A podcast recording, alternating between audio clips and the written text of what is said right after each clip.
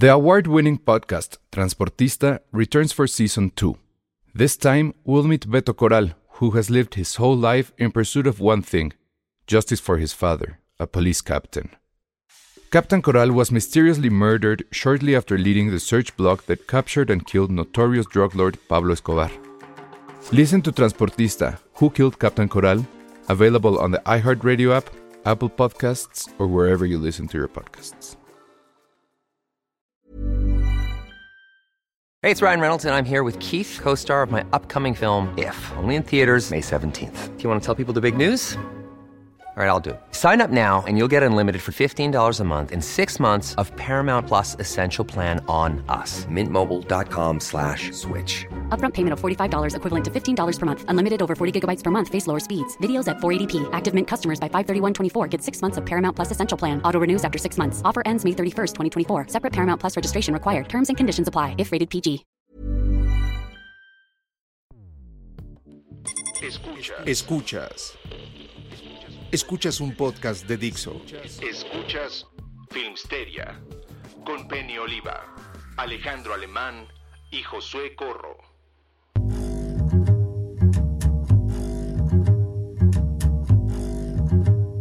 Hola a todos, bienvenidos a Filmsteria, el podcast favorito de la casa de Toño. ¿Y eso? Se van a anunciar que van a cerrar la casa de Toño por el coronavirus. Oh. Pues es que ya no hay crudos. Y siento que la casa de Toño es como el Avengers de la comida. Oye, pero solo Sí, durante la cuarentena, ¿no? Sí, para la Sí. cuarentena. ¿Pero no dan comida a domicilio? ¿Sí vas a la casa de Toño, Josué? Abajo de mi oficina hay una casa de Toño. Ah, con razón. Y, o sea, pero yo la descubrí muy tarde, la descubrí como en 2016. Y sí estaba muy sacado de onda de lo barato que es. O sea, me acuerdo que fui con, este, bueno, fui al karaoke coreano. En la zona rosa hay un, hay un casa de Toño. No, yo pensé que estaba muy ebrio porque todo era muy barato, muy, muy barato, pero no. Realmente las quesadillas cuestan como 5, bueno, nada, 5 pesos, pues como, como 10 pesos.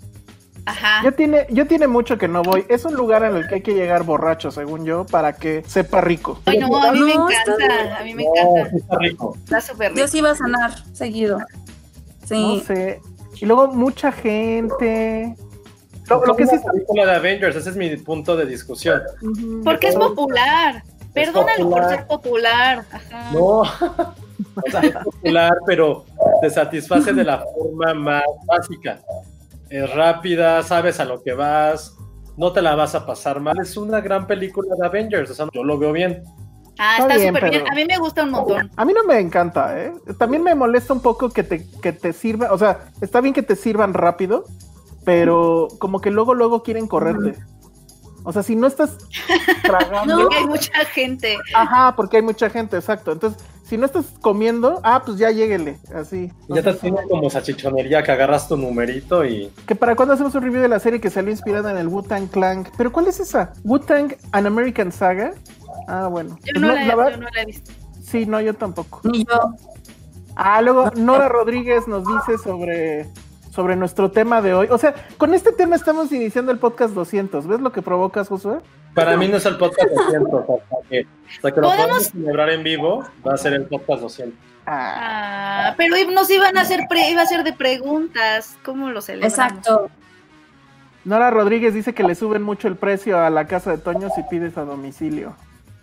Ah, porque Ah. creo que te cobran los plásticos, por eso. Ya se fue Josué sí. porque no es el podcast 200. Esto no vale, adiós. Está bien. Ah, mira, Me cerraron la puerta y a ver quién era. Lulu Petit nos, nos felicita por su podcast 200. Voy a dar un spoiler sobre el podcast que viene. En el podcast que viene, ella va a hacer el review de la cuarta temporada de La Casa de Papel. Nice. Obviamente no se va a conectar porque su imagen nos cuesta en derechos muchísimo, pero va a mandar un clip de audio. Entonces, si ustedes Guau. tenían la duda de cómo se escucha Lulu Petit, en Yo el- sí tengo la duda. Yo la quiero el- escuchar. En el podcast 200, 201, perdón, lo, lo sabrán. No lo hicimos en este porque hay embargo. Si no, hubiera sido en este, pero ni modo. Pues bueno, ese fue el, el spoiler con Lulu Petit. Bueno, entonces, ¿qué ¿Podemos hacemos? enseñar, Nuestras playeras. Ah, sí, nuestras playeras. Sí. Uh, la gente Ah. fue la más chida. Vas, Josué. Gizmo Forever. y no. yo tengo el cojín de Harry Potter. Esperen, Ah, es que yo- está ah, ya, ya presumiendo, ya. Yo ya. tengo todas estas estupideces que están acá atrás. Entonces, Yo ¿no? tengo muchas. Ah, sí, no creo que tiene algo mejor. Patterson. Ah, Ay, no, no. nadie le gana a Patterson. Patterson. No, eso está injusto. Nadie le gana a Patterson. No sé dónde está. Oye, no sé dónde está. Esperen. te. Oh, se cancela. Otra vez ya se va. ¿Por qué hace eso? Ya no, O sea, Gizmo. Uh, no quiere que veamos allá atrás que hay. Gracias a Raúl Orozco por sus felicitaciones. Alejandro Saucedo dice que la, la comida en la casa de Toño es horrible. Yo estoy de acuerdo con él. Si no vas borracho, no sabe bien. Ay, a mí sí me gusta. A mí sí me gusta. A mí también. Oye, está bueno esa que nos dice taco de lechuga. Sí, la voy a poner justo. Que en leyendo. Ex, que protestaron por la pésima forma en que manejaron su salario. Entró y ayer les mandaron un correo para arreglar todo. Bueno, si lo arreglaron, qué chido. Hasta donde tengo entendido, Cinemex, bueno, ya vieron la campaña, la estuvimos tuiteando, la, la campaña de pues nos vemos, nos vemos después, por así decirlo. Pero lo que sí supe es que ellos sí les dijeron que los van a aguantar tres meses de salario. ¿Qué va a pasar después de esos tres meses? ¿Quién sabe? Ojalá no tengamos que eh, averiguarlo, sino que simplemente en tres meses esto ya se arregle. Pero pues estuvo padre, la verdad. O sea, qué bueno que, que, que Cinemex, digo que Cinépolis sí los aguantó. Ojalá Cinemex haya Exacto. eh, operado igual y bueno, mucho mejor que, que otras empresas. Entonces, bueno, por esa parte creo que estuvo bien. Eh, ¿Qué otras Ajá. cosas nos dice la gente? Gana la de Gizmo, dice Saraí Bautista. Ah, No han dicho nada de tu cojín. de Tampoco han Harry dicho- Potter. Tampoco han dicho nada de Patterson. Está padre. Ah, qué triste.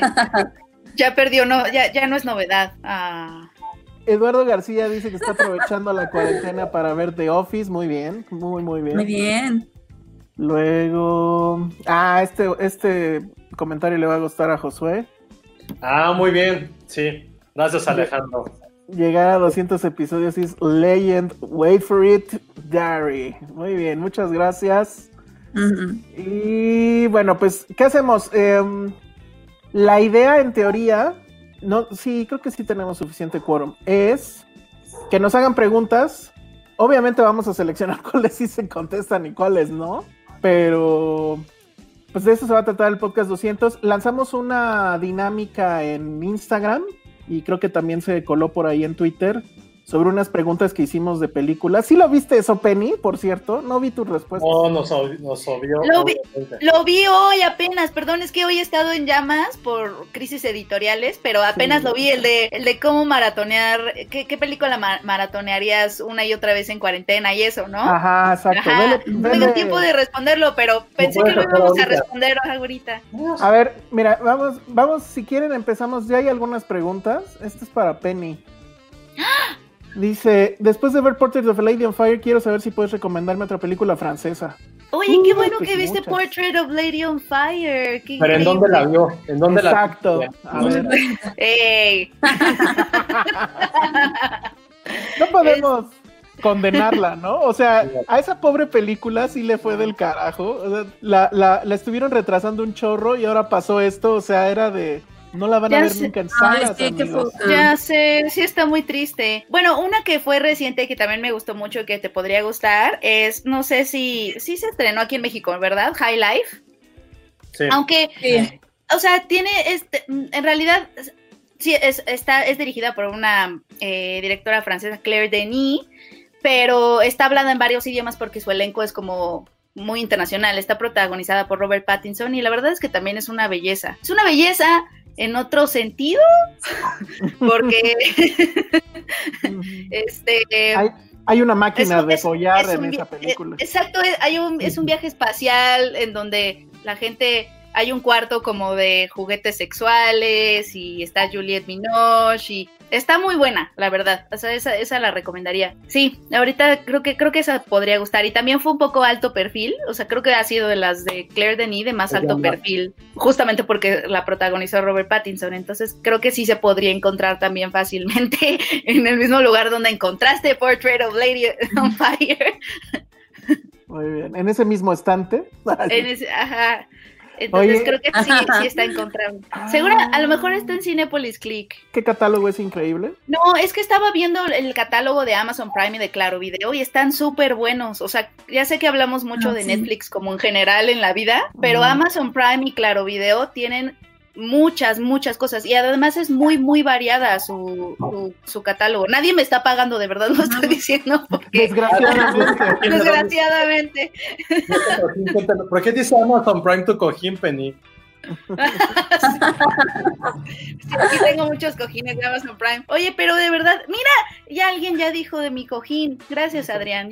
Está padrísimo, es mi orgullo. Suena horrible eso, pero Pues, ¿por qué tienes que arruinarlo? Muy bien, Sí, Adrián. ¿Por qué lo arruinas? Pero sí, sí es muy bueno, Claro Video y Amazon Prime. Estoy muy impresionada.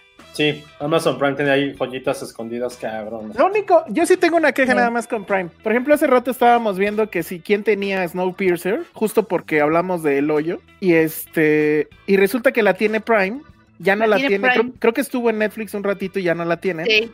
Y la tiene Prime, pero la tiene con su, con audio en español, no tiene subtítulos. Eh, O, Oye, digo, no. no. tiene, no tiene au- audio en inglés, pues. Entonces, Según yo sí está en Netflix, ¿eh?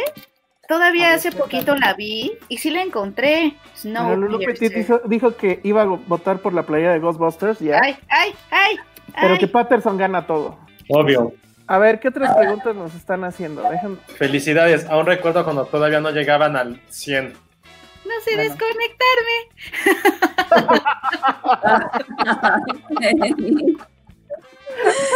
Te vas ahí a Live Studio. Hasta abajo había una crucecita. Top Cam, no. Live no, Studio. abajo. Ahí. A ver, ¿cuál es el mejor capítulo de Los Simpson? Esa es una gran pregunta. Ya lo habíamos pensado. Por lo menos el favorito, es- diferente. Yo sí tengo mi favorito muy, muy claro, desde hace mucho tiempo. Es eh, Una estrella estrellada o el Festival de Cine de Springfield. Mm, Para Sí, mí es es mi favorito. No tanto por lo del crítico, que no soy nada fan de esa parte, pero tiene las mejores frases, las mejores gags, es sumamente divertido. Creo que por lo menos muchas frases que hemos dicho, y a lo mejor no, no es como muy consciente, vienen de, de ese episodio. O sea, desde El Rey de Reyes, La bola en la ingle, Dame 10, no, estoy, eh, no lloren por mí, yo ya estoy muerto. Inyéctamela en las venas. McBain eres un sopenco. Hay muchas frases que son de ese capítulo. Y aparte eso, aunado como con toda la, la parodia a las, a las películas clásicas, para mí ese es mi capítulo favorito, pero por mucho, bueno, no por mucho, durante toda mi infancia creo que fue Señor Thompson, el de Cabo de Miedosos y la de Payasos. Creo que esos son como mi, mi tercia perfecta, pero sí ahorita Estrella Estrellada desde hace unos 15 años es mi capítulo favorito. Este, de hecho, tenía en mi cuarto un póster de, de los X-Files de los Simpson con Homero ahí tirado. Lo de Plan Dental, que es la, la última salida de Springfield, también tiene muy buenos gags. Oye, Bueno, sí. Snow, Snowpiercer no está en Netflix, me engañó. O sea, tiene ahí una imagen que dice Snowpiercer, entonces parece que sí está, pero le das clic y te dice, o sea, te dice Snowpiercer, no sé qué. Avi- a- a- avisarme cuando esté disponible. O sea, ¿para qué Ajá. está ahí? Es- esa es la clásica trampa de Netflix. Oye, Penny, nos preguntan cuál es el mejor capítulo de Los Simpsons. Vas. Bueno, tu favorito. A mí, me, a mí me gusta mucho el del coco. No sé si ya lo dijeron. O sea, March cuando se vuelve apostadora. Yo obviamente voto por el monorriel. Yo creo que ese es el que en general se considera el mejor, ¿no, Josué? No, el que algo sea mejor es justo el que decía el de la última salida a Springfield. Por toda la parte que está involucrado Homero, que el señor Burns es el principal, muchas lecturas. También fue uno de los primeros capítulos que hablaba como de temas sociales. A mí me gusta, no, no es mi favorito, pero ese es el que generalmente la crítica, sobre todo en Estados Unidos, lo ha puesto como el mejor capítulo de la, de la serie. Yo me quedo con el del monorriel y Monoriel es muy divertido. Sí, y justo acabo de ver uno que yo no recordaba mucho, pero bueno, de ahí sale un meme muy famoso, que es el de, oye Milhouse, ¿estás viendo esto? Ah, sí, claro. Y que también se ve que trae los calzones de Teletubbies. Pero es- ese capítulo tiene un chorro de chistes muy, muy buenos. Trae una parodia de una película, trae este la pelea entre los dos amantes de la mamá de Milhouse. eh, etcétera. ¿Sabes cuál me encantaba? Sí, me encantaba, me encantaba cuando Marsh y Homero se separan y que vive en la casita del árbol. También ahí era así de, esto graso, no se quita. No se quita, exacto. El de ofrezco total y completa dependencia. Y cuando va el coche, ya sabes, atrás así de siempre estaremos juntos. Yo creo que ese, ese mucho tiempo fue mi favorito. Muy bien, ese- esa pregunta estuvo muy buena de parte de Molo Fino. Luego nos piden reviews de una cosa que se llama, de una cosa, bueno, Root Boy, The History of Trojan Records, no lo hemos visto. Bueno, ¿alguien ya lo vio? No. No. Luego, deja ver qué otras preguntas, porque ya se juntaron aquí varias. A ver, alguien dice, Adrián, Ajá. sobre esa anécdota de Elisa Miller que se negaron a contar cuando hablaron de desenfrenadas. Ah, pues es muy vieja. ¿La cuento yo o la cuentas tú, Josué? Oh, vale. Está, la verdad es que no, o sea, es, es un chiste muy, muy interno. Este, en aquella, en aquella eh, edición del Festival de Morelia, vimos una película que tengo entendido que fue muy celebrada de, de Elisa Miller. Y que la verdad es que a nosotros, esa vez íbamos, estaba Josué, estaba Shun, que no lo conocen, estaba Calzón, que tampoco creo que nos esté escuchando. Y ¿Quién es este- Calzón? Ah, pues es una amiga, pero así se Era- llama. en- era la becaria de Chilango. Ah, era becaria, yo ni sabía que era becaria. Ya nuestra becaria. Y este, arroba calzón, así se llama en Twitter. Y Calzón. entonces todos salimos así como de qué onda con esa película. O sea, la verdad es que no nos gustó a nadie. Resu- ahora, ahora va a resultar que Elisa Miller sí ve esto, ¿no? Y ahorita se va a quejar o algo. Pero bueno. Y ya, entonces al momento de que estábamos en la fiesta, la clásica fiesta de la noche, después de cada día, como sucede en, Morelia, yo traía el celular, les empecé a tomar video y lo empecé, hagan de cuenta que estaba así el celular y les dije, miren, tomas como de Lisa Miller. y ya, eso es todo. Ay, No, y en, y en la peda empezamos a gritar, "Pero vete más lejos tú, Elisa. sí, es cierto. Y todo el mundo en la fiesta, bueno, no todo el mundo, pero mucha parte de la gente en la fiesta empezó a decir lo mismo porque odiaron la película. Exactamente. Ahora, Les dije que era muy interno, era muy interno. Pero, pero ya vean como tres veces que me lo preguntaban, entonces ya, para que quede ahí que no crean que todas nuestras bromas internas son buenas. ¿Qué highlights está en Prime? me Mm, preguntan, Elsa, que en qué momento se empieza a poner buena Mad Men. Lo preguntan. ¿Qué desde, el empezó a ver? primer, desde el primer capítulo, chavo. Ah, ya, va, ya va en la sexta temporada de siete o cuántas eran, ya ni me acuerdo. Todo mal, ¿eh? Película de tu infancia favorita, Andrés Pérez. Ah, está bien fácil. Y esa es una de las Ah. preguntas, ¿no? En el. Ah, no, creo que. No, esa era más No, bien no, otra, ya. pero igual hay que contestar ambas. A ver, película de la infancia favorita, vas, Penny. eh, la princesita de Alfonso Cuarón. Ah, muy bien. Ay, y, y, y la de Robin Hood, la de Disney y la de los animales. La han Porque visto? te gustaba el zorrito. El El zorrito era increíble y bailaban. No, estaba padrísima. La- si la encuentran en Blu-ray, no, no, está en Blu-ray. O en, en DVD, díganme. Creo que sí está en Blu-ray, porque sacaron una, espe- una edición especial de las Oh, la, la quiero. Sí, pregunta más bien si está en streaming, porque pues ahorita como. No, No. ahora que venga Disney Plus, yo creo que No ahí. está, ya la busqué. Ah.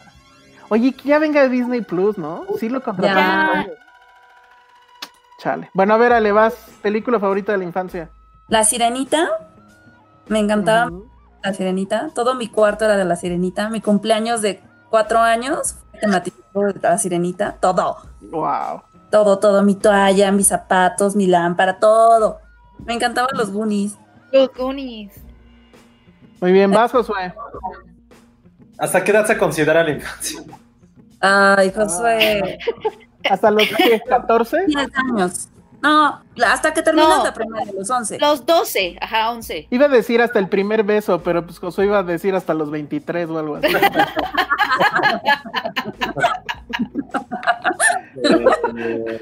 A ver, venga, Josué, venga. Mi pobre angelito y la de The Sandlot serían mis favoritos. La mía, pues es muy obvio. Ah, Ghostbusters. Mm. Oigan, ustedes vieron, ¿saben cuál- cuáles también eran muy buenas? No sé si te tocó Ale ver estas. Este, Rainbow Bright. Rainbow ¿Tú la Bright. viste? Rainbow No. Bright eh, era increíble. Y los ositos cariñositos, ¿ustedes las vieron? No, o sea, sé que existen, pero nunca. Sí, pero Los- como que los- nunca me los- gustaron tanto. Los Care Bears vivían en un lugar lleno de nubes y cada uno tenía una estrellita que lo acompañaba o un corazoncito. En su panza tenían, ajá, exacto, había, el, mi favorito era uno gruñoncito, que seguro si lo han visto que es azul, que Ajá. tenía una nube con lluviecita, Ah, sí. Mm. que lo venden todavía. ¿Sabes qué? Estaba padrísima, esa, esa película también me gustaba un montón. Ah, era película, ¿no era serie? Eh, era- había dos películas. Ah, yo pensé que iban a hablar de series. Ok, entonces no, olvídame. Que Pero te consiguen la película, Penny. ¿Cuál de todas? La del, la del zorrito este, como la de No Robin. manches, gracias. No, si quieren díganme dónde está y ya yo, yo. Penny, pongo. creo que está en YouTube, de hecho, ¿eh? ¿La del zorrito? Creo que sí, Pero porque la- yo la vi hace ¿Sí? poco, creo. Ok, A la ver. voy a buscar. Voy a poner esta pregunta para regocijo de Josué. Episodio favorito de How I Met Your Mother. Ah, no, puta. Por lo cursi, ñoño y teto que soy, eh, creo que el de las 10 citas de Ted Mosby. Por mucho. Se me hace así como un capítulo increíblemente bien construido. Todo de cómo van formando y que demuestra realmente lo que Ted Mosby es capaz de hacer. Y el significado en general de la serie. Porque ya hemos conocido lo que hizo por, por Robin, ¿no? Desde el, el detalle más ingenioso que, que pudo haber existido, que fue lo del, lo del ah, el clavicornio, se me fue el nombre. La madre está azul, El corno, ¿no? el corno azul que, le- que se roba y luego te lo da. Eh, ahí somos de, dando cuenta de lo que puede hacer Ted Mosby, pero ya lo que hace con Estela, que aparte creo que su mejor movida lo hizo con ella, que, que chafa. Sí, para mí ese es el mejor episodio, es cómo resumen todo lo que el güey quiere hacer, piensa, tiene como esta fantasía tan absurda del amor, casi casi Mm. La resumen en eso. Y sí es como, a mí sí me pega mucho ese capítulo, es algo que, que en su momento hubiera hecho. Me, me- me gusta mucho lo que hace Ted Mosby en ese. Ese para mí es mi, mi favorito justamente por eso, pero es que son muchos capítulos buenos, o sea, sí hay cosas bastante divertidas de toda la serie. Pero ese para mí ahorita es mi favorito. Met, no tengo una playera de Met. Ya saben qué regalarle a Josué en su siguiente cumpleaños.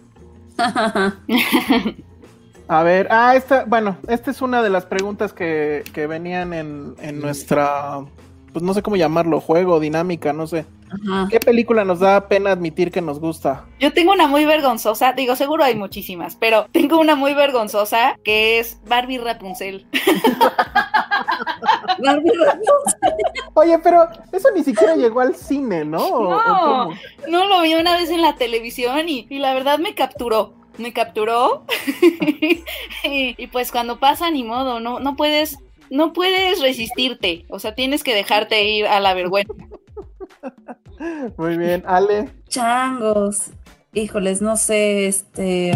Pues me gustaba mucho Ace Ventura, que digo, Es bueno, es Ah. bueno. Es buena. Está, O sea, no, Ale, yo dije Barbie Rapunzel. ¿cómo se llamaba esta? ¿En dónde están las rubias? También me gusta muy. Ah, todo el mundo nos gusta. Súper buena. Ah, ¿saben qué sí me gustaba? Y ya ahorita ya digo, ay, no mames, ¿por qué? Que creo que sí lo puse, fue la de Beethoven. La del perrito. Ay, Beethoven, hermoso. No va a haber nada como Barbie Rapunzel. No, No, Penny, ya te la voy a te lo juro, estoy Ah, pensando. es- oye, es que Ale sí es Ay, cool. qué otra sí está cabrona y yo de, me Sí, Ale sí es cool. O sea, todo lo que le es gusta cool. es súper cool, ¿no? no. Beethoven es súper cool. No, Ay, está difícil, está bien ¿Saben chido. cuál, cuál sí digo, ay, por qué me gustaba? Pero bueno, era Anaconda. Ándale, esa todavía. Ah, esa está buena, sí. Oye, pero Jennifer López, ella salía ahí, ¿no? Yo Salía- Jennifer López de verdad tiene, o sea, seguramente todos tenemos una película así de Jennifer López que nos gusta. Debería ser una categoría, exacto. Oye, José, acércate más al micrófono porque casi no te escuchas. ¿Ya tienes tu, tu película penosa o no? No, sí, sí, seguro tengo muchas, pero ya no sé si son como penosas o sobrevivieron como un gusto culposo. Ajá, pues sí, se vale, gusto culposo. ¿No? A ver, te doy tiempo en lo que lo pienses. La mía es una nerdada, ya lo he dicho al, al aire también. Es esta cosa que se llama Eddie, la computadora enamorada, en español, en inglés. Se llama, Amo el nombre. en, en inglés se llama Electric Dreams. No está en ninguna plataforma, obviamente. Tú habías dicho me enamoré de un maniquí, ¿no? Sí, No, pero espérense, o sea, la trama es como Her. O sea, es un nerd que cree que para mejorar su vida, o sea, que su vida va a mejorar comprando una computadora de los 80, o sea, ya saben, y la computadora por alguna razón como que cobra vida y se vuelve, primero se vuelve como que su compañera de vida y luego ya se pone celosa por la novia que él está tratando de, de ligarse. Esa- Suena esa- creepy. esa trama es exactamente la misma que la película del celular, esta que sacó Ah, Jex. Ale. Ajá. Sí. Ajá. Es exactamente la misma historia. Bueno, esa sí es un gusto culposo. Me enamoré de un maniquí, dos. Dos, la dos. Pero es una maravilla de lo mal hecha que está, la estúpida de la historia. Un maniquí toma vida. Pero aparte, ella tiene como un bagaje de la Edad Media. Entonces hay un conde que la quiere volver maniquí porque así se va a restaurar su reino. Es una estupidez completamente. Pero me acuerdo que la veía muchísimo, muchísimo con mi hermana, como en el 93, 94, y nos gusta. O sea, ya los diálogos, los interpretábamos. Muy pendiente. la película, Oye, pero- suena bien. ¿no? es muy divertida, en serio, sí se la recomiendo muchísimo. No sé si la puede, si no, le- no se pueda conseguir, pero aparte el soundtrack era cabroncísimo, ¿eh? ¿Es la de Kim Cattrall? ¿Eh? ¿Es la de Kim Cattrall? No, esa es la 1. La uno. Ah, ok. La de Pero- Kim Cattrall es la uno. ¿Y en la 2 La quién uno. salía? Sale Christy Swanson, que es la Buffy original, la de la película también. Mm, ok. ¿Saben No. cuál, cuáles añadiría también? Este, hay varias de Disney Channel que se han apoderado de mi corazón. ¿Cómo? ¿Cómo? No sé si llegaron a ver una que se llamaba Sky High, que es como una escuela de De superhéroes. superhéroes, no había, lo veía con mis primos, pero nunca me clavé. Es, es muy buena. Y sale mm, Elizabeth, este, ¿cómo se llama? La de Cloverfield Lane. Scott Ah. Pilgrim. Este, mm, ¿Ramona Flowers? Ramona Flowers. ¿Cómo se llama la La actriz? Elizabeth Winstead de Corro. Ella, Mm, sale, salía ella como de la chica popular de la escuela de superhéroes. Como Está bien padre. Ah, sí la quiero ver, ¿eh? Ya, nomás porque sale ella. Te juro, no, pero además está, está muy chistosa la premisa. O sea, es, es una cosa muy boba.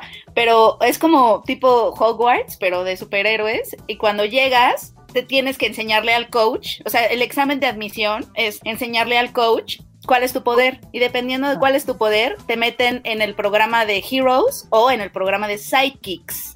Te das cuenta que llega, llega un- una chavita así de, no, pues mi poder es, me convierte, soy, soy, este, cambio de forma. Y él así de, ah, perfecto, déjame verte. Y se convierte en un, en un, este, en un hamstercito. ¿Y qué otras formas puedes tomar? No, nada más esto. Ok, sidekick, así ya sabes. Tú serías Está Hero. Sidekick, Penny. Pues es que todos queremos ser heroes, pero lo que de lo, de lo que se trata justo la película es que los sidekicks empiezan a ser muy cool. Ah, qué bueno. Porque creo que a mí me mandarían a Sidekick. Algo me dice. Algo O sea, es me- que, es que si mi poder sería, no sé, que un poder estúpido, bailar con mis dedos, que sí puedo hacerlo. O sea, sería un sidekick, ¿sabes? ¿Eso qué, Penny? Bueno, muy bien. Sí. Entonces, bueno, vamos a más. Eh, me manda saludos Marco Antonio Velázquez desde Tabasco. Saludos. Recomiendan a alguien que detestan. Ah, Ah, mira, te Ah. la adiviné. sí, sí. Pues en mi caso, cualquier mexicana de las nuevas comedias románticas. o sea, Alguien que detesto. Ah, yo creo que yo recomendaría Cañitas. Cañitas. A ver, una película como- donde la haya pasado mal. Yo ya me veo como en cañitas, voy a prender la luz. Yo creo que recomendaría, no sé, creo que fue la ópera prima de Kuno Becker, que se ¿Cuál? llamaba Pánico 5 Bravo. La pasé tan mal que salí con la presión abajo y dolor de cabeza, me acuerdo. O sea, sí, sí, de verdad. Te lo juro, salí así como la vi en el Festival de Guadalajara y salí así, me acuerdo con Mabel, una amiga, salimos así, o sea, nos habían chupado la energía. Esa película es un vampiro que te chupa la energía. Entonces, esa la recomendaría a mi, supongo, a, a mi peor enemigo. Yo, A, yo ya dije. a- a ¿qué un ex que sí odio. No, no puedo creer que existe el odio en Penny. Ese es un dato, ¿eh? Yo, Daniel y Ana de Michelle Franco ha sido de las pocas veces que me he salido de una película. Me salí muy emputado de esa película de Mejor de Morelia, así me salí enojado. Yo recuerdo eso. Yo recuerdo. Michelle eso. Franco logra eso. Sí, pero fue así de, a la mierda, me voy, así de adiós, y me paré y me a la sala. Y luego me contaron mi queja, voy, fue como, Dios santo. Mm. Yo, pero a ver, a ver, esa es una buena pregunta. Entonces, tú sí te has salido de una, de una o varias películas. Creo que eso, de muy pocas y esa fue una, ¿eh? Yo me salí de una ¿De cuál? de Don Gato. Ay, tú, Penny. Yo no me he salido de ninguna. O sea, me he dormido. En Cannes, me acuerdo, es que el jet lag. Y hay, hay una rusa que se llama Bean Paul, que de hecho estuvo sonando como para la, Sí, el para- Oscar. Yo, o sea, no les puedo ni decir nada. O sea, en el inicio, creo. porque me dormí. Oye, pero me gusta tu filosofía. ¿Para qué gastar energía en salirse de la sala si te puedes dormir? Bien. Exacto, puedes aprovechar. Aquella vez que me salí de Don Gato era porque tenía hambre y yo no quería, o sea, tú- te obligaron a verla, y estaba de malas, luego encima pésima, tenía hambre y no. También me gusta la filosofía de Ale, como de ¿por qué estoy viendo esto si podría comer? O sea, todo en tu vida está compitiendo con la comida y solo aquello que sí le deba ganar a la comida, debería ganarle a la comida. Si no, no. Exacto, que valga la pena al menos. Yo, yo presumo que nunca me he salido de una película, pero estuve a nada de hacerlo de un documental mexicano que no tengo idea de cómo se llamaba, pero era el clásico documental de vamos a ver cómo vive esta comunidad en las montañas y vamos a ver el sufrimiento de la gente y piensen en sus privilegios, ya sabes. Así dije, no, ya estuvo con esto, al diablo, que se rompa mi récord de nunca haberme salido de una película. Me paré y en ese momento acabó. Y dije, bravo. No manches. O sea, tuviste tu récord limpio. Sí, me fui limpio, me fui limpio. No, pero aguantaste un buen. Sí, ya no me acuerdo cuánto duró la película, pero sí estaba yo así de, mátenlo a este tipo, por favor. No tengo idea cómo se llamaba la película. Pero bueno, este... mm, Que haga un unboxing de juguete. no me tienten, sí, sí lo haría. Preguntan, a ver, esta pregunta es complicada. ¿La contingencia será tan drástica como la huelga de guionistas? Sí, claro. Pues yo creo que hasta un sí. poquito más, porque este, esta semana, por Mm. ejemplo, se anunció que por primera vez en la historia de la taquilla de Estados Unidos, re- este fin de semana reportaron cero, cero ingreso. Eso no había Sí, sí. pasado en toda la historia de Estados Unidos, solo había pasado similar en 1994 por un terremoto, pero solo fue un fin de semana. Y ahorita ya se cerraron pues todos los cines, excepto ya sabes, esos cines pequeños que de hecho ni siquiera reportan ganancias y ni siquiera las toman en cuenta para los análisis de taquilla y que y eso no había pasado, o sea, como que sí estamos viviendo algo histórico. No, y a mí me parece que es muy obvio que va a haber, o sea, las series que ya estaban programadas y todo lo que ya estaba hecho, pues obviamente va a salir al aire. Es que, ajá, justo esa es la diferencia. Pero va a haber un momento en el que ya no va a haber material nuevo. Y yo creo que ese momento es rápido porque la producción es muy... es continua, es casi como de una línea de producción de autos, ¿no? Entonces, si ya la gente no está saliendo a filmar, etcétera, digo, probablemente los guionistas, ahora va a estar al revés, los guionistas probablemente sí están escribiendo, pero pues no hay actores, no hay gente que esté filmando, Sí. nada.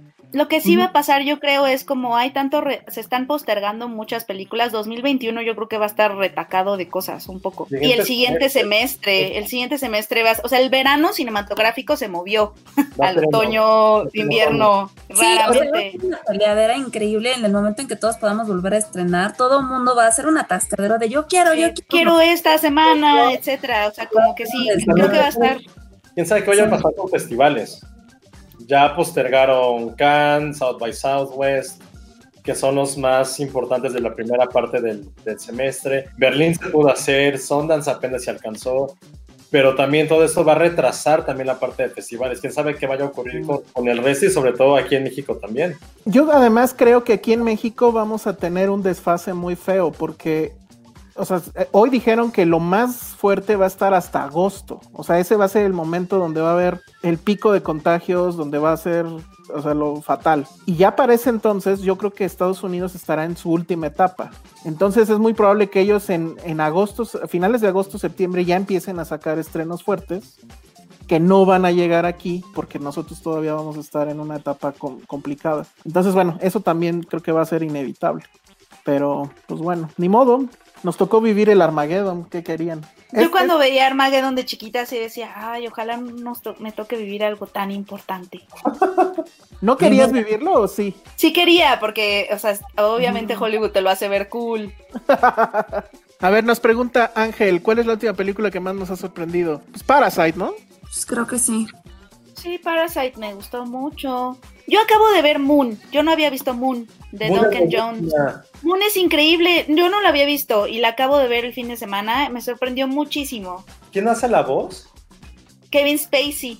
De hecho, cancelado, cancelado. Sí, no, no lo han, no lo han reemplazado ahí en la voz, pero, pero Moon es padrísima. Que dijimos, güey, ¿qué pedo con Sam Rockwell? Sí, Ujú. Sí, no, Sam Rockwell está increíble. Y, Pero siento que lo amo mucho. Amo mucho a Sam Rockwell.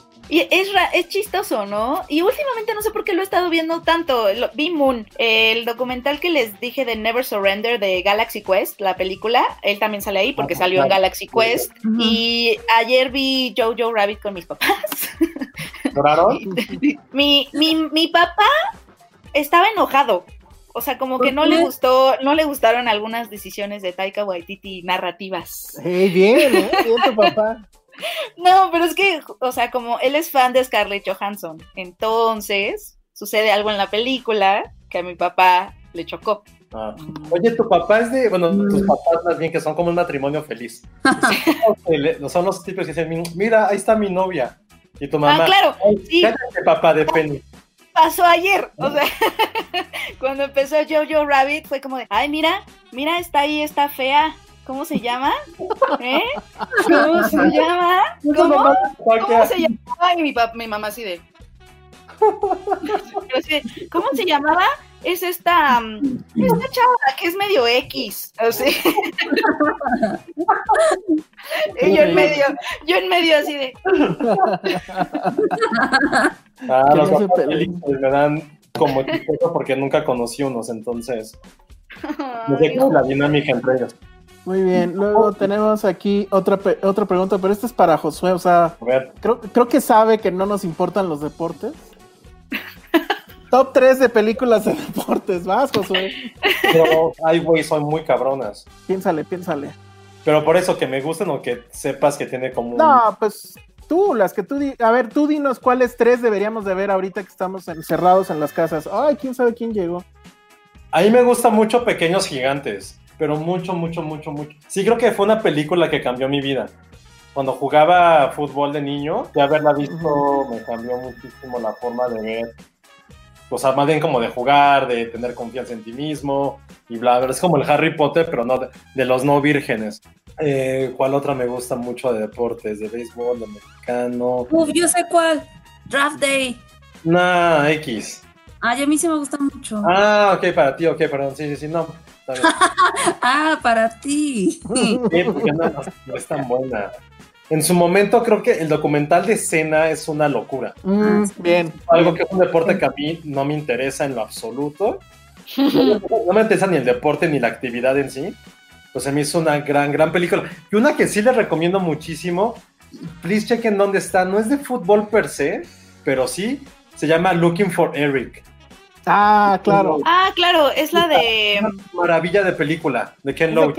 Es de Ken Loach, al, al que ya no te gusta, Penny. O sea, es que, híjole, es que la. O sea, esa, esa sí Y me también gustó. patean gente. Ahí también en, en Es que, exacto, es que ya, es que ya, que ya no pateen a la gente en Ken Loach, es que eso es lo que no me gusta. Es que, ¿por qué lo.? O sea, es que es la escena donde la gente está en el piso y lo patean para que te dé lástima. La, odio esas escenas. ¿Sí hay gente pateada en Looking for Eric? Sí, claro, De ahí no me, no me acuerdo que Sí, patearan. yo tampoco me acuerdo. al hijo. En mayo iba a venir Sorry We Missed You, que es la siguiente La de Ken. Loach. Y ya no. Ah, estoy muy feliz, Penny. Los que están viendo en video pudieron percatarse de la cara de felicidad de Penny. Pero sí. Es que fue horrible verla. no sé en qué plataforma pudiera estar, pero please den, echen su ojo. Y si no han visto el secreto de sus ojos, nada más por ese plano secuencia en el estadio, es increíble, increíble, increíble. Y pues, Sí. que sí, sí son muchas, pero ahorita tener como tres, uy, sí fue un poco así. También me gusta mucho Ligas Mayores, la comedia como de los 90 con Charlie Sheen. Ah, sí, ya me acuerdo. Súper buena, buena, buenísima. La voy a ver. Eduardo García nos pregunta, ¿cuál es la película que más veces No hemos mames, visto en salas? Yo, Apocalipto, pero no porque, no porque me, me encantara, sino porque no sé, no sé qué pasó en ese mes que todo el mundo con quien yo estaba me llevaba a verla. O sea, la fui a ver yo, luego mis papás quisieron verla, luego nos fuimos con unos tíos en Guanajuato que querían verla, o sea, la vi seis veces Qué en raro. el cine. Qué raro, ¿Tu novio- pero sí. ¿Tu novio de ese entonces también te llevó a...? Sí, la vi con mi amiga, con mi novio, la vi con otra amiga, o sea, todo el mundo como que quería verla y yo decía, bueno, vamos. Por eso me sé muchos diálogos, A ver, di uno. así como Alcamenesh. Diálogo de... ah, ok. No, pero- Alcamenesh. ¿Qué es? Eso es, creo, corre. Es, es cuando les, les, les indican que tienen que correr en zigzag. Bueno, cuando No, empiezan a correr en Ah. zigzag, se- le dice Alcamenesh, Sí. Alcamenesh. Apocalipto es muy buena película. A mí sí me gusta un chingo Apocalipto. Me entretenía bastante. Yo recuerdo que era buena, pero también recuerdo que en su momento la criticaron mucho. Sí, era medio ciega en todos sentidos, ¿no? Como a cosas históricas exactas, Ajá. ¿no? Pero bueno, Sí. quien quiera saber de historia, que agarre un libro, no una película. O sea, eso es, creo que regla de oro, ¿no? Tú, Ale, Me entró con mi hermano una fiebre por The Lord of the Rings. Entonces, sí se nos estaba así como de ir a cada. O sea, yo creo que cuando salió la última, sí la vimos como cinco veces. Ah, esa está padre para ver. Ah, Y luego cuando salió en DVD, la o sea, llegando de la escuela la poníamos diario. qué loco. Y antes de esa, me pasó con Star Wars. Mi hermano me va a matar si me escucha, pero se dejó crecer el cabello y se dejó una trencita aquí por Anakin. Que se creía Anakin. Sí, esas dos. Ah, y también Men in Black, la dos. Ah, La Sí, Ay, la dos. 2 es chistosa, Ah. esa me gusta. Me enamoré, me enamoré de los Pugs. Mm, Sí. Josué, No sé, yo no he visto una película más de tres veces, creo, ¿eh? ¿de plano en el cine? Nunca. No, no, Wow. ¿eh? A lo mejor Batman regresa o Jurassic Park, como de mi infancia, que tenía que verlas como dos veces para entenderles bien. Yo lo tengo perfectamente claro. No me acuerdo si fueron siete u ocho veces. The Dark Knight. El día del estreno la vi dos veces. No me pregunten por qué. Pero sí, o sea, fue la que más veces conscientemente dije la quiero volver a ver, la quiero volver a ver, la quiero volver a ver. Y no recuerdo que otra película se la haya acercado nunca. No, no, no sé. A ver, aquí hay una pregunta para Penny y para Ale. ¿Timothée Chamalet o Lucas Hedge? Nada más que no dicen para qué. Ajá. Es que a, ti, a Timothée Chamalet yo lo veo muy chiquito, entonces no me, me- no me despierta mm, Morbo. nada. Ajá. Es que yo sé que soy come años, pero, pero él ya está muy chiquito para mí. Em, Entonces, ¿e- ¿eso quiere decir que por descartes te quedas con Lucas? pues creo que sí. Bueno, no sé, o sea, estoy tratando de ponerme en el mind of frame de, en el frame of mind, perdón, de, de cuando era más chavita y creo que me hubiera gustado Timote más. Que yo, yo escojo a Timote. A, a Chamalet. bu. Es que sí tiene esta onda como de, ba- de bad boy y tiene la onda de bad boy. Sí. Oigan, ¿y ya, ya leyeron o, o ya supieron de esa nota de lo que dijo Woody Allen respecto a él en su libro? No. Sí, que, que lo. Woody Allen dice que, que Timothée lo. Pues un poco lo desconoció y se deslindó de él para ganar un Oscar, ¿no? Ajá, exacto. Que eso le dijo la hermana de él o, o- ya no entendí la hermana de quién. No sé, pero- ajá, no sé la hermana de quién es, pero que la- Timothée le dijo a la hermana. No sé si de él o de. Ajá. ¿Y quién le dijo entonces? Bueno, no sé, pero ese es el chisme. Ya quiero leer ese libro, pero no quiero leerlo en digital. Si alguien está en Estados Unidos, eh, en Amazon está agotado el- el- la edición física. Eh, en Barnes Noble todavía hay, pero Barnes Noble no entrega acá. Entonces, ¿y luego por qué qué, Josué? Está muriendo. Bueno, no, es que además no quiero comprarlo en Amazon porque no quiero darle dinero a Amazon por el libro de Woody Allen, siendo que ellos son los que banearon la última película de Woody Allen, pero bueno. Wow. Ah, claro que está muy bien. Eh, a ver, otras preguntas. Me gusta Ah, eso de Luis Patiño de Die Hard en versión maya Apocalipto. Die Hard en versión maya. Ay, Tengo, que Ay, ver otra vez. Sí, pues un poco sí, ¿no? Tengo que verla otra vez porque no, la verdad no me di cuenta de eso. Oigan, sí, están recomendando esta White Man Can Jump, es bien divertida también, la neta. Sí. ¡Ay, sí! Es película de mi infancia. Muy bien. Yo la vi de chiquita y tampoco entendía como el conflicto. Estaba tratando de entender la trama y yo de, pero, pero, o sea, pero aunque no entendía, sí, sí, sí, sí Ah. me quedaba así.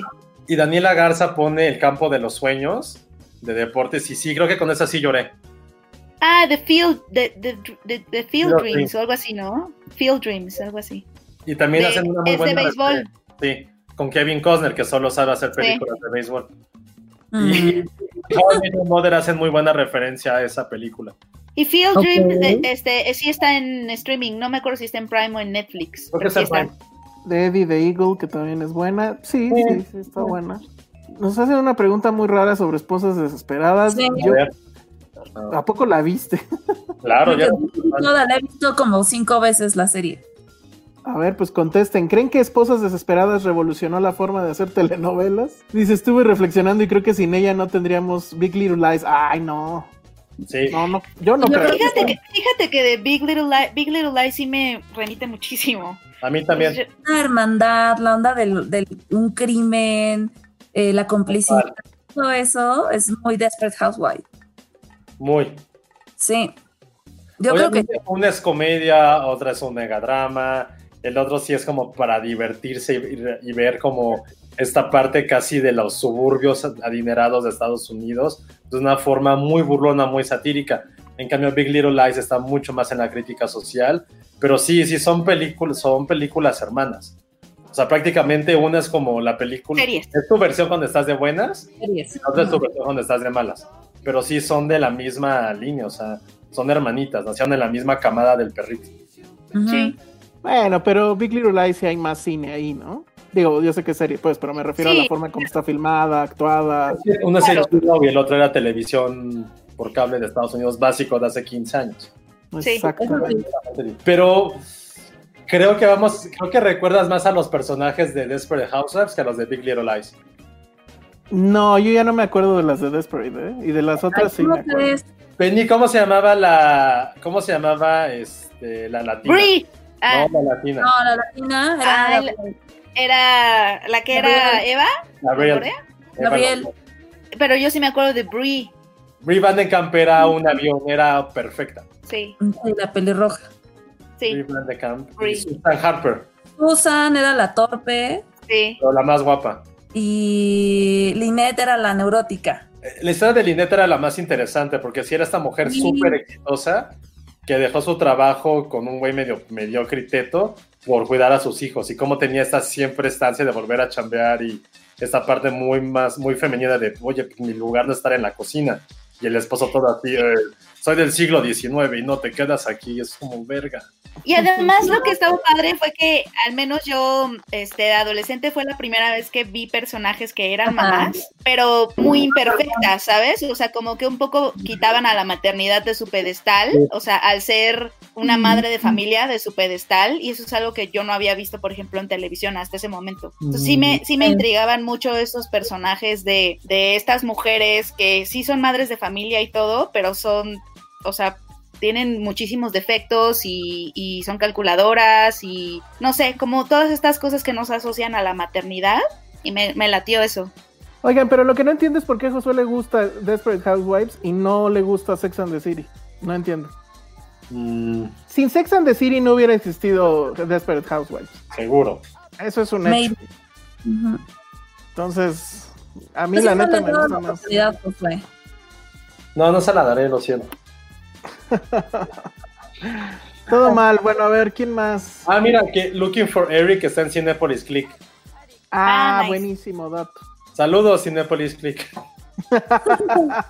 Nice. Ok, oigan, ya llevamos justo en este momento una hora. ¿Qué hacemos? Pasamos a lo que vimos. Yo voy a tener que irme pronto Este, para seguir chambeando. ¿Qué hacemos? pero- Respondemos las preguntas que hicimos en nuestra mm, eh, dinámica. Hablamos Ah. de algo que hayamos visto, si es que vieron algo en esta semana. Yo lo que comentaba es que, y Penny también la vio, el hoyo, y que todo mundo está como que hablando de ella. Entonces no sé si igual para antes de que se vaya Penny. sí si quieren denle yo no vi nada A ver, vas, vas Va. Penny. Sí, bueno, a mí, a mí el principio la verdad sí me intrigó mucho. O sea, es, es un, pues básicamente, así a grandes rasgos, son estos dos personajes, este personaje que despierta en una suerte como de prisión con un compañero de celda, pero en su celda hay un hoyo y resulta que más bien están como en una estructura vertical eh, y todos los pisos, todas, en cada piso hay una celda y, y en medio de cada celda hay un hoyo por donde baja una bandeja, pues una tabla como de comida, es un buffet increíble, diario. Pero igualmente al cubo. ¿Es el cubo? ¿Es como un remake? es una, es, es como el cubo, es como, es, Mm. tiene como, ajá, como muchos guiños a- hacia allá, pero el asunto es que quién sabe cuántos niveles hay, pero la comida baja y se detiene por unos cuantos minutos en cada nivel para que coman, pero entonces eso quiere decir que a los de arriba les toca como todo este buffet increíble que además el- un grupo de chefs exquisitísimos preparan y a los de abajo les tocan las obras, es decir, a ti te va, tú comes también dependiendo de qué nivel estés. Y lo que me gustó es que realmente no te es muy bueno visualmente como para construir este universo sin que realmente te den mucha información. Re- no sabemos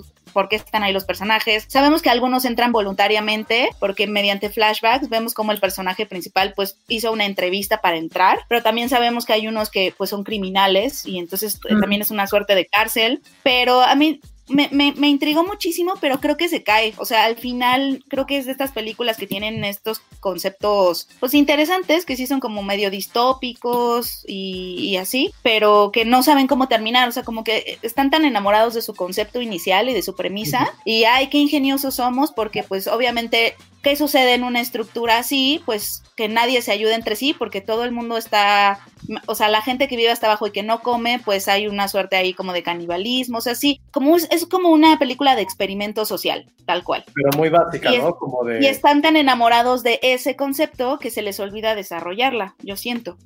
Y el final te quedas así de como, ¿eh? ¿Qué? ¿Qué pasó? Porque además me quitó el apetito, no la vean comiendo. Checo me dijo, no la veas comiendo. Y ¿Y qué no le hice Penny? caso.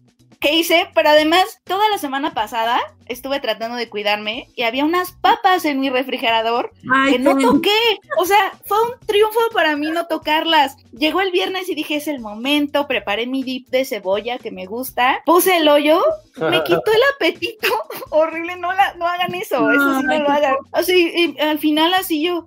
Porque obviamente comen horrible, o sea, es gente desesperada que lo único que está esperando es a que baje la bandeja para atragantarse y dejarle lo menos posible al de abajo. O sea, sí es, sí es toda una exploración de los de arriba, los de abajo. Ah, porque además cada mes cambian de nivel. Entonces tú despiertas al siguiente mes en el nivel 220, ¿no? Y sabes que no te va a llegar nada de comida. Está interesante, pero no la desarrollan. Sí es, Es una, es una película española que está. eh, el guion es de un individuo que se llama David de Sola, que no sé si es español o mexicano, porque su película anterior es una que se llama Almacenados, que es mexicana. Almacenados es padrísima. Almacenados es muy buena y si te fijas es exactamente un poco la misma idea. Sí. Es un chavo que está buscando trabajo, es como que su primer trabajo y lo encuentra en una bodega, llega a la bodega, todo pasa en esta bodega donde está su jefe que es un señor viejito ya medio harto de la vida, este muy cínico, etcétera. Y lo único que hacen es estar en la bodega sin hacer nada, o sea, tienen que estar pendientes a ver si algún día llega algún camión y el chavo pues se desespera porque dice es que no están haciendo nada, ¿de qué se trata este trabajo? Y entonces todo pasa ahí, o sea, al siguiente día pues regresa este cuate, etcétera. Entonces esta idea de pocos personajes encerrados en un mismo sitio, esa me parece que está mucho mejor lograda que esta en el hoyo, que yo pues la, la crítica que le hago es que, híjole, o sea, su metáfora sobre el capitalismo es tan básica, ¿no? Los de arriba se joden a los de abajo, pues sí, ¿no? Los de arriba van a comer más que los de abajo, pues sí. Los de arriba te están lanzando las obras en el famoso hoyo a los de Parece, abajo. como que- parece que una canción de Panteón Rococó la hicieron película. Los de arriba.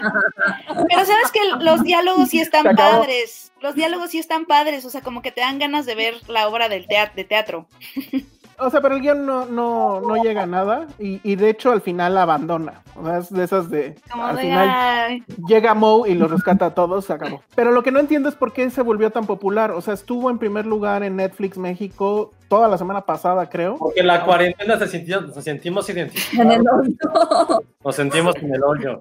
O sea, Exactamente. creo que esas premisas de experimentos sociales son muy atractivas, ¿no? Ah, Y es el, es, siento que el hoyo es justo el tipo de película que las plataformas de streaming están buscando, es decir, algo que se oiga como súper atractivo y súper raro en sinopsis. ¿Sabes? Como, como de, ay, este, estas personas están y no les toca de comer y entonces dices, oh, no, sí la quiero ver porque quiero ver cómo la gente se comporta en este escenario postapocalíptico y también hay un factor como de, te gus- nos gusta ver a gente que la está pasando mal para sentirte tú no tan mal. Sí, es un fenómeno real. Es real, es real. Hasta los alemanes tienen una palabra, ¿cómo se llama? Que es cuando tú te sientes bien porque al otro le va mal. Y sí, creo que, creo que es el tipo de, de- El otro día estaba hablando con una guionista que me decía que justamente ahorita hay como mucha más oportunidad para los guionistas de colocar sus historias, porque obviamente están estas plataformas de streaming, pero al mismo tiempo viene con un catch, que es que se tienen que diferenciar de todo este catálogo inmenso y no perderte en él, pero también el hecho es que, eh, o sea, lo que sucede es que estas plataformas están buscando cada vez, cada vez historias más fascinantes y raras y extravagantes, justo para que o sea, para que impacten en un tráiler o en una sinopsis y digas, ah, esto está bueno. Y siento que el hoyo es el ejemplo, el ejemplo perfecto de eso. Pues sí, así está. Forzada, ¿eh? Oiga, no, dice Lulu Petit que otra vez se va a desvelar Vero. Sí, ¿no? y yo, yo ya me tengo que ir, amigos, pero los quiero mucho. No, pues igual ya vamos cerrando, ¿no? O no Como sé, quieran. como quieran ustedes. Si no me espero. ¿Cuál película le recomendarían a alguien que les gusta, pero como para qué? Sí, Ajá. no, Para que piense tampoco en mí. entendí. Ajá, o para ver Netflix, o para qué. O, o que se parezca a ti para que... O que mira, aquí soy. Creo que lo has preguntado por algo, querido, en, el, en, la, en la cuarentena, pero desarrolla tu pregunta para ayudarte a que no estés tan solo en cuarentena. Yo, yo sí. A ver, ahí, ahí les va otra pregunta. O sea, voy a reformular la pregunta de Alan. ¿Cuál ha sido la, pre- la película, o sea, más extraña o más rara a la que hayan llevado a un date? O sea, que haya sido la primer película con ese date. O sea, ¿sí lo calculan como para que no sea algo súper raro y que ayude a la relación o lo que caiga? Ay, no sé. ¿Alguna cita? Ajá. Es que creo que no, no llevo a la gente al Yo cine. tampoco. Ah, bueno, eso ya lo habían dicho alguna vez. Y, ya, y Sí. llegamos a la conclusión de que sí es buena idea llevar a alguien en primera cita al cine. Sí, porque así ves sus comportamientos. Es una prueba. Es que eh, cuando vas de date es como vas a ver la que está el blockbuster del momento para, para no quedar mal, ¿no? Uh, también depende de la edad. Ay. ¿cómo se llamaba en inglés esta peli? Yo fui con un date a ver Horaz ah, sí, Ro, Horaz. y fue como raro, fue como de ah, porque íbamos a ir a cenar después y el otro se estaba vomitando. y ya no pudimos a cenar a ningún lado. Creo que eso ya lo había contado, pero yo tuve una primera cita con carne trémula. Ok. ¿En serio? Eso está... Eso está raro. Está valiente, está valiente. Sí. Pues es que fue así de, es que es la nueva del Modóvar, hay que verla. Y ya, y nos metimos y, y mucho sexo. Bien, ok. Pero bueno, no sé. ¿Qué más? Ya no tenemos preguntas. Si quieren ya nada más para, para cerrar ya rápido esto, este, contestar la dinámica, ¿no? No sé si la tienen por ahí, yo la debo de tener por aquí, pero si mal no recuerdo, la primera pregunta era... Película que puedes ver sin parar en la cuarentena. Yo había puesto el Hotel Budapest porque me gusta mucho, pero en otro análisis creo que también podría apli- aplicar la de El Diablo Viste en la Moda. Yo puse Home Alone. Home Alone, ok. Yo puse Ghostbusters, obviamente. Megamente. Ah, claro, está bien, bien bajado. Luego, película que nunca has visto y te da pena admitirlo, pero que lo vas a corregir en esta cuarentena. Vas, Penny. Ay, Sano, ya sí lo había pensado. Muchos westerns. Ese es mi, ese es mi vacío, para que vean. Ok. Uno en particular. Hay uno en Prime que se llama High Noon, que, es, Ah, que me al parecer es, ajá, es, como, es como un pilar del género y yo nunca he visto. Con Gregory Peck. ¿Gregory Peck? Sale Katy Jurado. Ah, sí, sí. Ah, claro, ajá, pero no la he visto, la, la voy a ver porque western sí es como mi, mi talón de Aquiles. Ve Rango. Exacto. Creo que, creo que solo a nosotros nos encantó de esa forma Rango, ¿eh? La voy a volver a ver. Es buena. Película Ya, que no has visto y te da pena admitir. ¿Cuál? Manhattan. Y eso está terrible. ¿Pero la vas a ver o ya vas a cancelar a No, Woody yo quiero Allen? ver, yo lo quiero ver. Ya se pasó la era de Woody Allen. Ah, sí, lo van a cancelar. Sí, te voy a, te voy a sacar del- de la transmisión, Penny. Vas, este, Josué. Es que la, la mía sí es una película que quiero ver mucho, no es ninguna clásica ni nada. Es un documental sobre el Barcelona en HBO que se llama Paz de Borges sobre Pep Guardiola. Entonces- Y es muy clásico, tampoco lo he visto. No, no es nuevo, pero sí me da mucha pena que todo el mundo me ha preguntado por ella, porque Pep. O sea, fui a Manchester solamente para ver a Pep Guardiola. O sea, sí soy muy fan de él. O sea, nunca leo biografías y de, y de teto leí la biografía de Pep Guardiola. O sea, imagínate lo fan. Y la, ese documental que aparte es gratis en HBO y no lo he podido ver. Entonces, sí es como algo más personal de, güey, qué pedo con tu fanatismo y tu lealtad. La mía es Hard Date, la primera película de Paul Thomas Anderson. Nunca la he podido ver. Ni siquiera la he Mm, encontrado no. en, en Blu-ray o nada. En el Festival de Torrento está. Sí, en O sea, ¿cómo? seguramente. Eso lo voy a corregir en esta, Sí. en esta cuarentena. Película de niño que amaba, pero de grande me decepcionó. Eso ya lo dijiste tú, Penny. Película que amaba de niño, pero al final me decepcionó. No. O sea, de grande. A ver, de grande me decepcionó. No, a ver, ustedes primero, déjenme pienso. Básale. Beethoven. Vas, Josué. Yo había puesto algo que me va a pegar Penny. Puse tres ninjas. Ay, ¿sabes qué? La estoy pensando. Justo la estaba pensando. Es muy mala. No, Muy mala. no, ¿sabes cuál? Yo te la, yo te voy a subir un poco el, ni- el nivel. O sea, Tres Ninjas 2. la renté, eh, la rentaba diario, diario en Blockbuster. Qué fuerte. Te voy a ceder tres ninjas y yo voy a poner cheque en blanco. Cheque en blanco, no manches. Cheque en blanco. Era muy buena en la infancia. Sí, así es, señor Macintosh, tengo un millón de dólares. Es que era la fantasía. Está buenísimo eso. Ay, como Ricky. Ricón. Ándale, Ricky Ricky Ricón. Pero siempre fue mala, ¿no? Como que nadie la recuerda. Yo sí, yo, yo sí la Sí. recordaba mucho. Cheque en Pero blanco. También, hasta Macaulay. Culkin, Macaulay Culkin odió hacerla. El otro día lo, lo, lo platicó. Que lo obligaron. Ah, sí. Ah, Yo veía sí. esta, había una caricatura, yo la veía. Ya sé, sí fue como famosa, pero a- él la odió, odió hacerla. Sí. Lo, obligaron con unos billetes verdes, ¿no? Sí, es que era, era el niño dorado de Hollywood en ese momento. Exacto. Bueno, la mía que amaba de niño y que pues después dices qué pedo es la de Lobo Adolescente. Mm. Ah, Esa, lo que pasa es que, que mi tío llegó con un paquete de, de películas piratas en VHS beta o algo y estaba justo Volver al Futuro, creo que era ¿Dónde está el piloto? Y Ah, pésima. Pésima, ¿dónde está el piloto? Sí, no me gusta nada, pero entiendo. No mames, no, a mí me encanta, me encanta, me encanta. Es más, la voy a ver ahorita. Pero Teen Wolf sí es una pendeja. o sea, ya la ves de, de grande y sí dices, no mames, qué pedo con este Michael J. Fox. ¿Por qué aceptó esto? Y además, creo que ambas, Volver al Futuro y, y esa creo que salieron casi, casi back to back. Eh, Placer Culposo ya lo dijimos, ¿no? Sí. Y ya nada más para acabar, película que te gustaría ver, de la que te gustaría ver una secuela, pero sabes que es una mala idea. Mad Max, la de 2015, evidentemente. Yo puse Volver al Futuro. La verdad es que, o sea, sé que es una mala idea, pero están de acuerdo que si la estrenaran, sí van a verla. O sea, por morbo, por lo que sea, pero sí la vas a ver. Pero pues sí, evidentemente sería una Es terrible, mala terrible idea. idea. yo Pero es siempre. secuela, no remake. No, por eso, que hubiera una secuela. Podrían hacerlo. secuela que es mala idea. A ver, que espero que sí la iré a ver. Ah.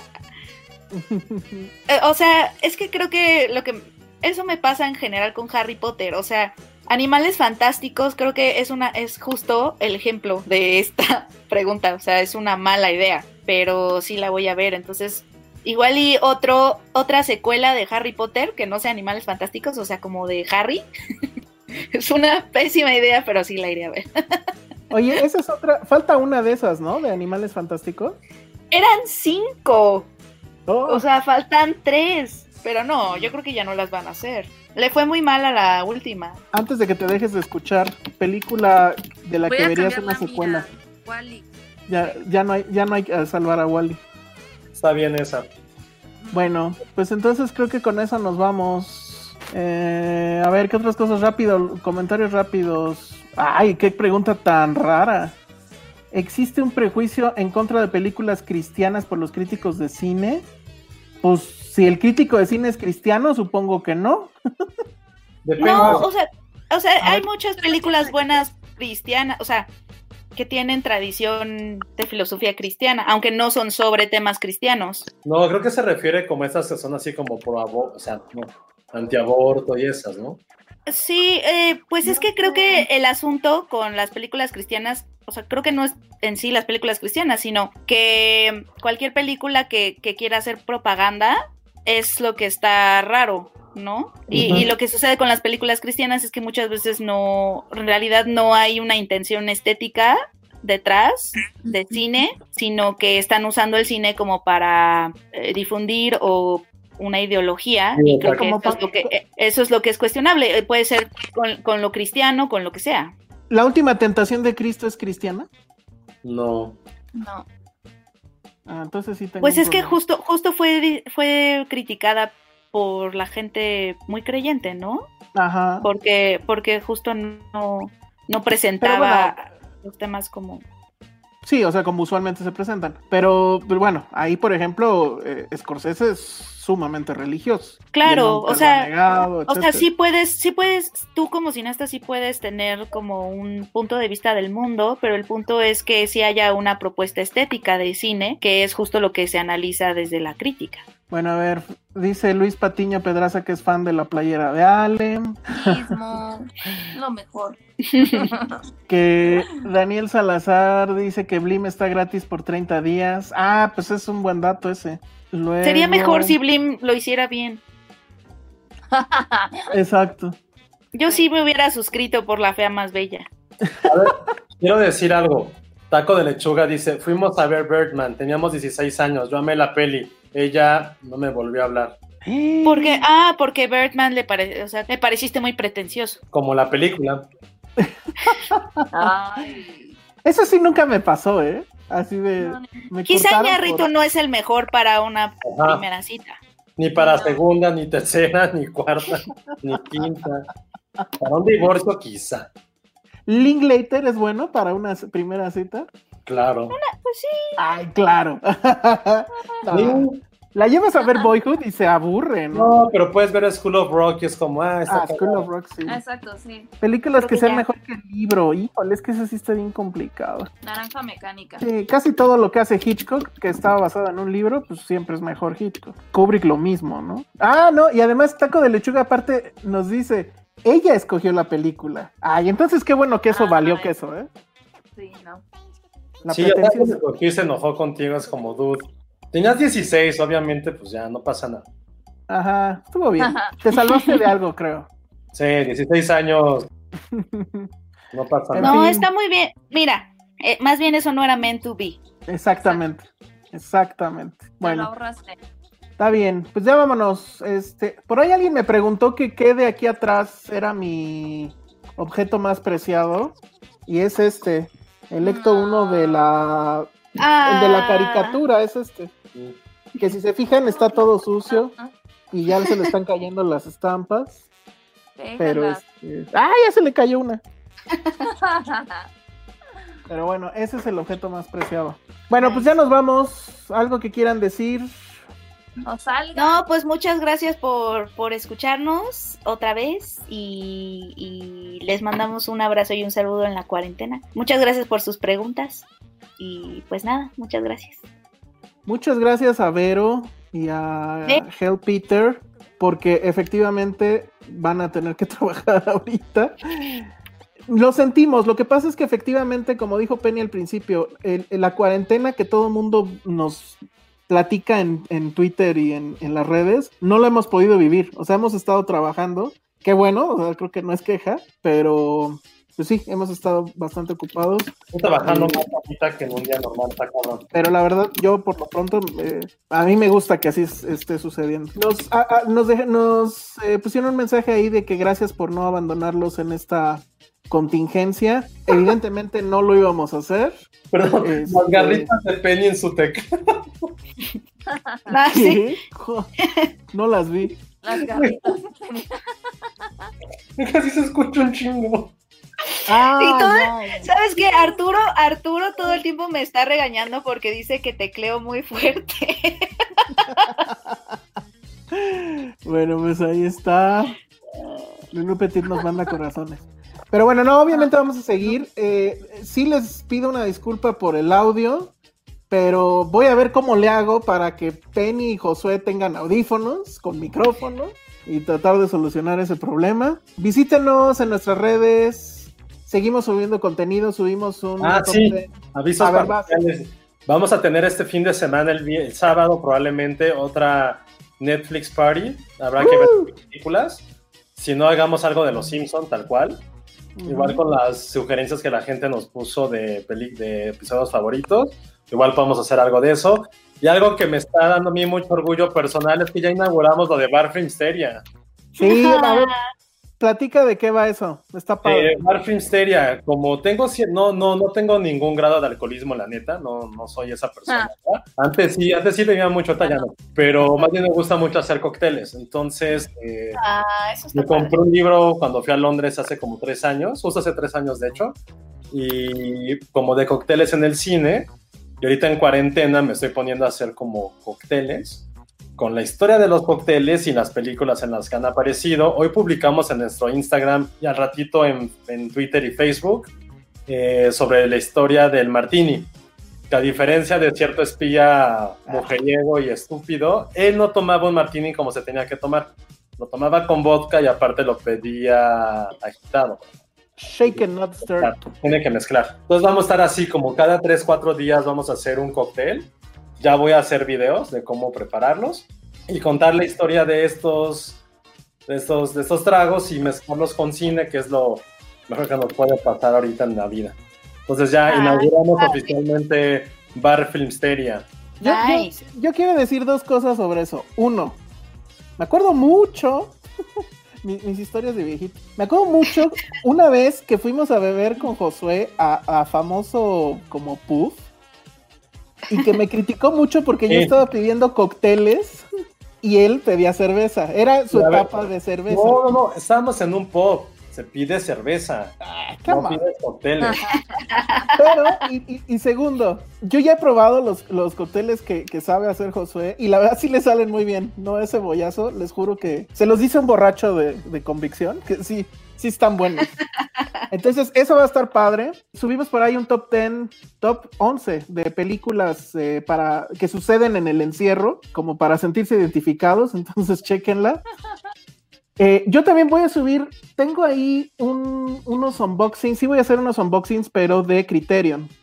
Eh, voy a Ah, empezar, voy a empezar justo con el de mm, Roma y lo voy a comparar porque resulta que hay una versión, digamos como que mexicana en, en Blu-ray, que es la clásica caja con el hilito azul, ya saben, pero dice Criterion, no entiendo, eso no es un Criterion. Pero bueno, ya la tenemos aquí, entonces este, vamos a hacer el unboxing y, y lo vamos a subir. Y bueno, pues así, vamos a seguir con eso. que Va a haber la, la Netflix Party. Y bueno, pues el chiste es que aquí vamos es, a inaugurar otra sección de Ale que va a ser como de cocina también, de platillos, pero va a ser ahora gourmet.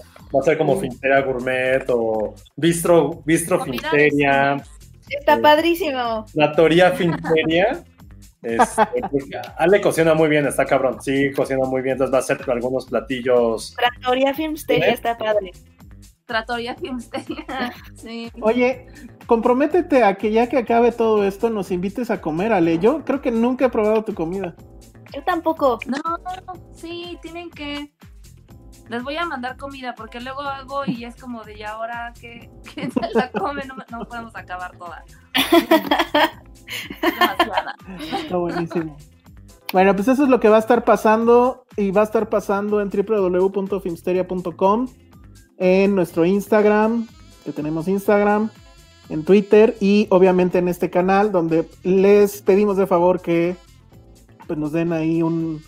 eh, se suscriban al canal, que le den eh, manita arriba al, al video. Esto porque necesitamos tener eh, mucho más gente para que esto crezca. Y Ah, que dice, dice aquí Sandra Hernández que cuando acabe todo esto que José haga el tasting de los cócteles. Sí, voy a hacer, voy a cobrar por entrar porque créanme que cuesta mucho los insumos. El talento, el talento también. y- El talento, el talento. Y que sea ahí en el 50 Mills. Bueno, entonces pues ya nos vamos. Muchas gracias a todos. Gracias a, a Vero, gracias a Peter eh, en la producción. Gracias a todos los que nos hicieron preguntas. Gracias a todos por estar con nosotros en estos 200 programas. Estoy de acuerdo con Josué, esto fue, teníamos, teníamos una cantidad de ideas para el podcast 200 y pues todas se fueron al carajo. Pero Sí. ya, ya cuando todo regrese a la normalidad, celebraremos el 200. Esperemos que no sea en el 250, ¿verdad? Pero bueno. No, cállate. No. Muy bien. Bueno, pues despídanse, chavos. Bye, Yo soy Penny cuídense Oliva. mucho. Adiós. Redes, a ver. Penny, Penny, Ah, es que no sabía si eran redes o no. Eh, arroba Penny Oliva. Ale, Arroba Ale Kazaki. Josué. Arroba José-Corro. Yo soy el Salón Rojo y no salgan. Cuídense. No sé. Bye. Bye.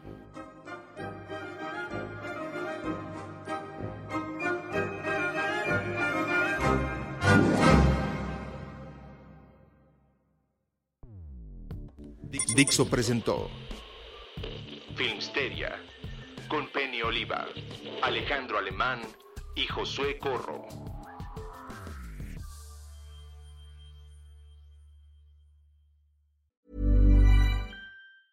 Planning for your next trip?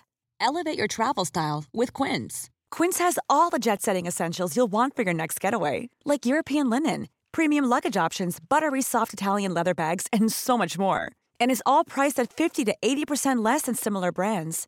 Plus, Quince only works with factories that use safe and ethical manufacturing practices.